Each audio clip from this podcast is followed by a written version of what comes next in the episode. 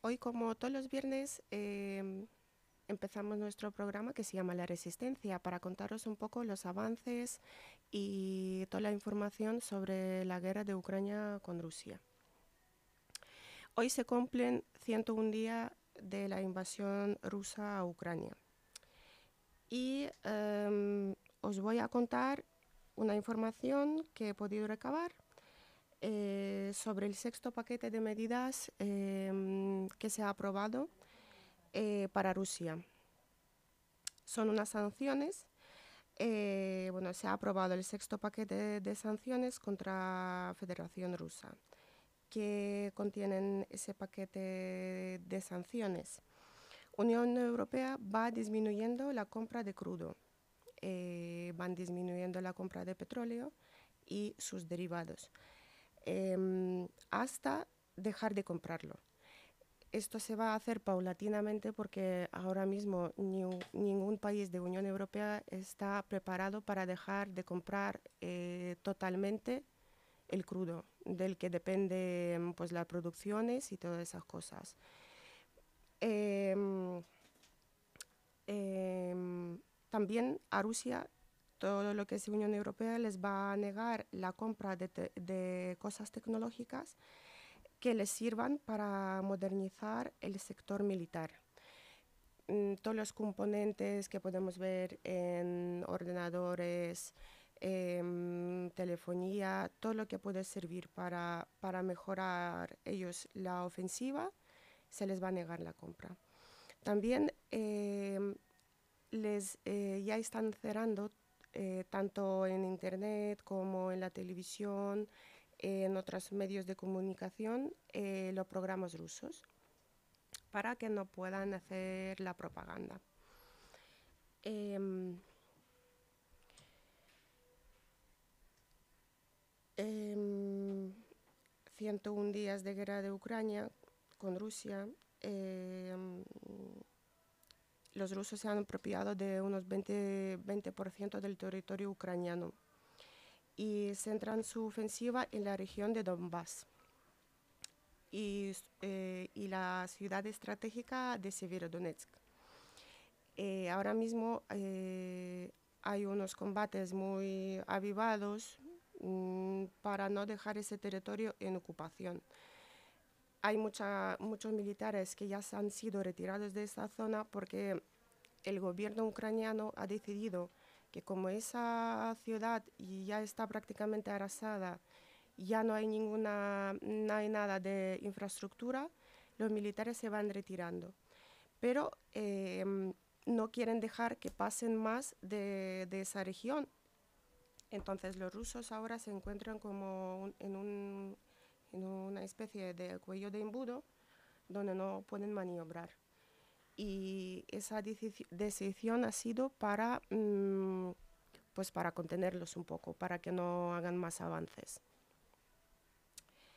Em, el ejército ruso ha sufrido pérdidas significativas. En la ciudad de Popasna, en el suroeste de Ucrania, según el último parte de, mm, de los generales del Estado Mayor de Fuerzas Armadas ucranianas, estas pérdidas alcanzan al menos 50% de mm, efectivos rusos, que el combate en esa, en esa región de Lugansk. Em, en, el en el ámbito diplomático, el presidente de gobierno, Pedro Sánchez, va a visitar a Moldovia para analizar eh, con las principales autoridades del país la eh, situación que vive ante la guerra de Ucrania mm, y apoyar a todos los refugiados ucranianos que han podido cruzar la frontera. Y como sabemos que España nos proporciona muchísima ayuda Mm, humanitaria, eh, viene mucha gente refugiada, muchos niños que vienen con lesiones y se quedan aquí, pues es un poco para mostrar el apoyo que tiene España hacia Ucrania. También me gustaría contaros una, una historia que leí hace un par de días sobre un niño em, se encontraba en, en, una ciudad de Chernigo. Eh, ellos eh, vivían con sus padres, con sus hermanos y ellos realmente no sabían cómo iban a avanzar las tropas y no se, no se esperaban que las tropas entraran en, el pueblo. Se han refugiado en, en un sótano de una casa. Eh, continuaban los bombardeos y claro, la gente necesita comer. Eh, la gente pues necesita salir mm, para encontrar comida, para prepararla. Mm, eh, en un sótano no puedes montar una cocina para preparar la comida. Mm, tendrás que salir a por algún medio para, para montarte un poco pues ese sitio donde te refugies. Entonces él salió con su padre afuera y le sorprendieron los militares rusos. Al niño se lo llevaron a un colegio donde habían amontonado más, a más gente en un sótano y al padre le señalaron que, tenía que ir corriendo, pero el padre se dio cuenta que en el colegio arriba había un francotirador. Eh, y si él iba corriendo, le disparan porque se supone que está huyendo. Entonces él hizo un gesto al, al francotirador de que se iba a meter en el sótano de, del colegio y cuando ya, ya iba detrás del niño, mm, casi alcanzándolo, oyen un, un ruido y ha sido una bomba y el niño se cae. El niño se cae y no se puede levantar. Salen todos a mirar qué es lo que ha pasado, le dan la vuelta y resulta que uno de los fragmentos de la bomba le ha atravesado eh, la espalda, llegando a afectarle un pulmón. Pues como los militares rusos no dejaban que los médicos eh, ucranianos salieran de los hospitales, la única medida que tú tenías para que te den la atención sanitaria, mm, tenías que acercarte a un hospital no podían ellos salir a por ti, ni podían salir las ambulancias para llevarte.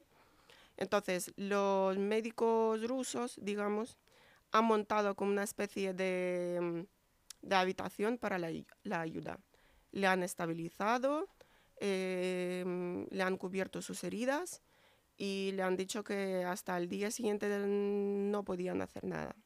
Se ha quedado a dormir en el sótano de la escuela cuando por la mañana eh, se levanta su familia y lo revisa, ven que todo el vendaje está completamente manchado de sangre, hay una hemorragia importante.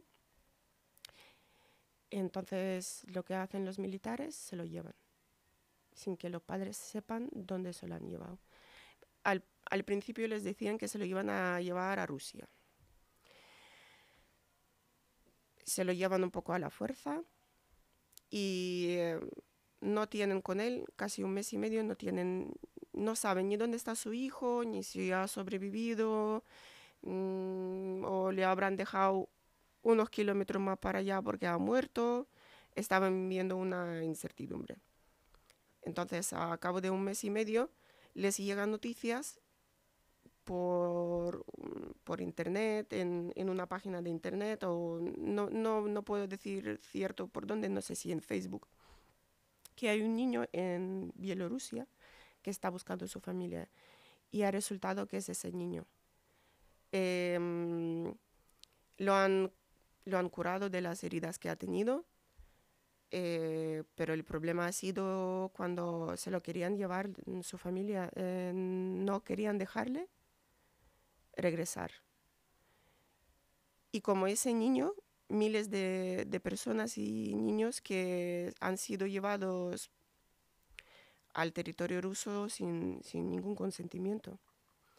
No sé cómo vamos a conseguir devolver esa, esa gente, esas personas al territorio ucraniano. Eh, no, no, no nos dan ninguna opción, tampoco quieren negociar, no hay una salida lo único que podemos eh, hacer es hablar en los medios de comunicación, mostrarlo para que ninguna de esas personas que han sido deportadas se olviden.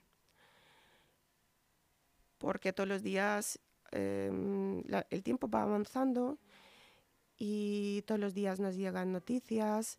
Hay días que, que no salen noticias, que, que es un poco todo pues como los otros días, no ha cambiado en general nada.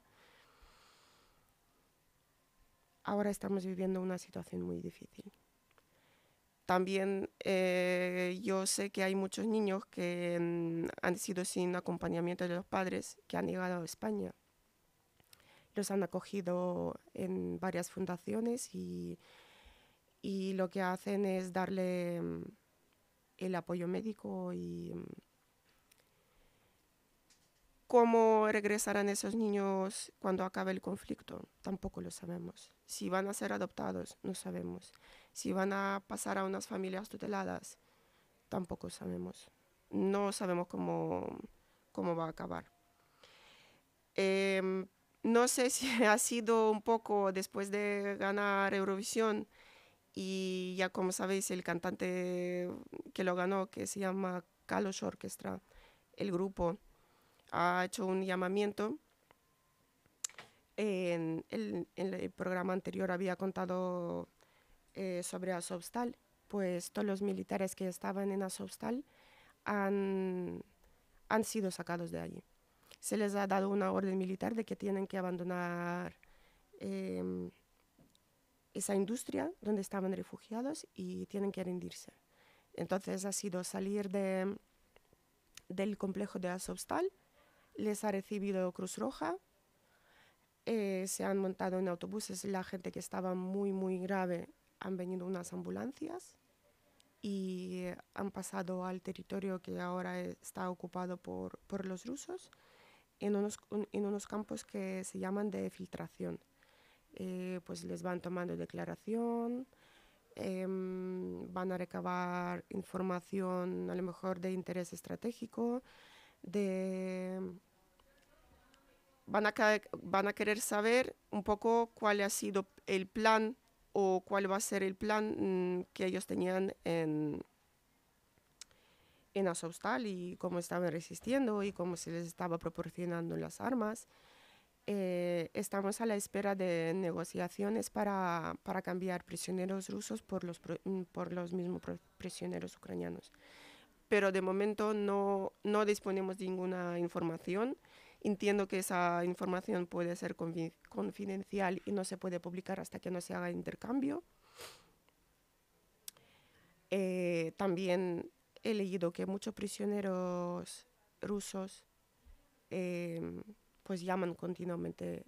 nosotros les permitimos comunicarse con las familias para que sus familias en Rusia sepan qué es lo que ha pasado mm, con ellos y cuando les han dado la orden que tenían que ir, tenían en mente una, una cosa muy distinta de lo que han visto. Les decían que aquí, eh, que en Ucrania había fascistas, que, que estamos haciendo cosas horribles con la gente que habla ruso. En ningún momento, en ningún momento, ninguna persona que hable ruso en Ucrania se, está ni perseguida ni se toman ninguna medidas para, pues para apartarla o para no dejarle acceder a, a distintos servicios. Yo entiendo que hay muchas personas que están viviendo en, en el territorio que está más cerca de Rusia y, y es lo más lógico que hablen los dos idiomas. Así que los testimonios que ellos dan es que no dan crédito. Eh, dicen que que les han contado una historia que cuando han venido aquí a combatir ha sido otra historia distinta, que en ningún momento sabían que iban a ir a una guerra, que pensaban que simplemente van para controlar unos territorios que ya estaban ocupados, ya estaban limpios de los fascistas ucranianos. Y de alguna manera están agradeciendo porque los que estaban heridos se les ha proporcionado las, las la asistencia sanitaria, les dan de comer, no les torturan. Lo, hacen llamamiento a sus familias para que lo muestren. Claro, la situación en Rusia no es tan fácil. Tú no puedes hablar de lo que tú quieras hablar para, mm, porque te van a perseguir, te pueden meter en la cárcel. así es un poco, pues, la información global que tengo. Em, no, no, no sabemos cómo, También me he puesto muy triste porque he leído una información de que Francia, eh, Italia y Alemania nos aconsejan que nos reunamos, em, que el presidente ucraniano y el presidente ruso se reúnan con Putin y hablen un poco de cómo pueden parar la, la guerra y si Putin pide que cedamos territorios, que accedamos a esto. Mm, yo entiendo que ahora estamos todos mal, que los precios han subido, que queramos o no queramos, aunque haya conflictos muchos kilómetros más allá de donde estamos ahora nosotros, nos va a afectar, va a afectar a todo el mundo, pero no, nosotros no podemos perdonar los territorios em, que han invadido, la gente que han matado, a miles de personas. En Mariupol han matado más de 20, 22 mil personas. Mm, no sé cómo lo, cómo lo ven y cómo se lo plantean. Que ahora salga el presidente ucraniano y diga, bueno, pues no pasa nada, la gente que ha muerto, mm, bueno, pero les vamos a dar los territorios. Eso como una familia se lo puede perdonar. Mm, a la gente que, que tiene, que, que, se ha quedado sin miembros, o sea, que no tiene manos, no tiene pies, que lo olviden, que no puede ser. Nosotros no podemos dejarle los territorios mm, solamente para parar. ¿Y quién, quién, nos garantiza que eso va a parar cuando les dejemos los territorios? Mm, si el presidente de Francia y de Alemania eh, dicen que todo se soluciona solamente hablando, pues, ¿y por qué no le cede los territorios de ellos? No, bueno, pero también hay muchos rusos y, eh, en Alemania y han comprado propiedades y en Francia, pues que se queden esos territorios ellos. No, nosotros no podemos ahora perdonar todo lo que se ha hecho, se han destruido mm, ciudades enteras. No sabemos ni la mitad de, no sabemos ni por no sabemos ni un poquito de la cantidad de gente toda en global. Podemos saber de algunos territorios, pero no sabemos el recuento de todos los muertos y las personas que ya no han sobrevivido a un ataque, que estaban heridos y han muerto. No, de momento, hasta que no termine el conflicto, no vamos a saber las cifras oficiales. No, no es una cosa mm, que al día de la mañana va a desaparecer, eh, aunque salgan las tropas mm, rusas de... Tendremos que, mm, que, construir nuevas casas, la gente, la gente que ha salido a distintos países tendrá, tendrá que volver. es una situación muy complicada y por favor, de verdad, pido muchísimo apoyo a todos los países de, de Unión Europea o mm,